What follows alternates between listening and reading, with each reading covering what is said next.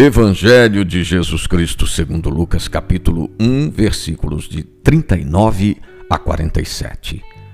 Maria partiu apressadamente dirigindo-se a uma cidade de Judá. Ela entrou na casa de Zacarias e saudou Isabel.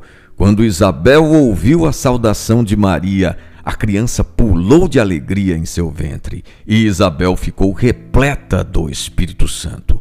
Com voz forte ela exclamou: Bendita és tu entre as mulheres, e bendito é o fruto do teu ventre. Como mereço que a mãe do meu Senhor venha me visitar? Feliz aquela que acreditou, pois o que lhe foi dito da parte do Senhor será cumprido. Maria então disse: A minha alma engrandece o Senhor, e meu espírito se alegra em Deus, meu Salvador. A teologia mariana pode ser abordada por dois ângulos. A vida terrena de Maria é marcada pela fé e pelo silêncio. Ela nada fez de grandioso nos esquemas humanos. Viveu a intensidade da fé na simplicidade cotidiana.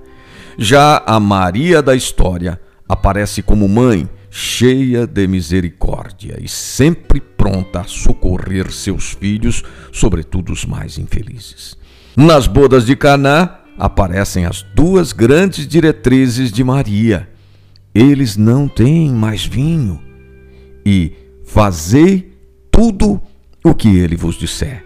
Ela vê e se antecipa às necessidades de seus filhos e filhas e aponta o caminho. Foi assim em Lourdes, em Fátima, em Aparecida. Hoje lembramos sua presença em Guadalupe, em dezembro de 1531. Ela recolhe nossas lágrimas e faz florescer o caminho. Proposta do dia: colocar rosas diante de uma imagem de Maria.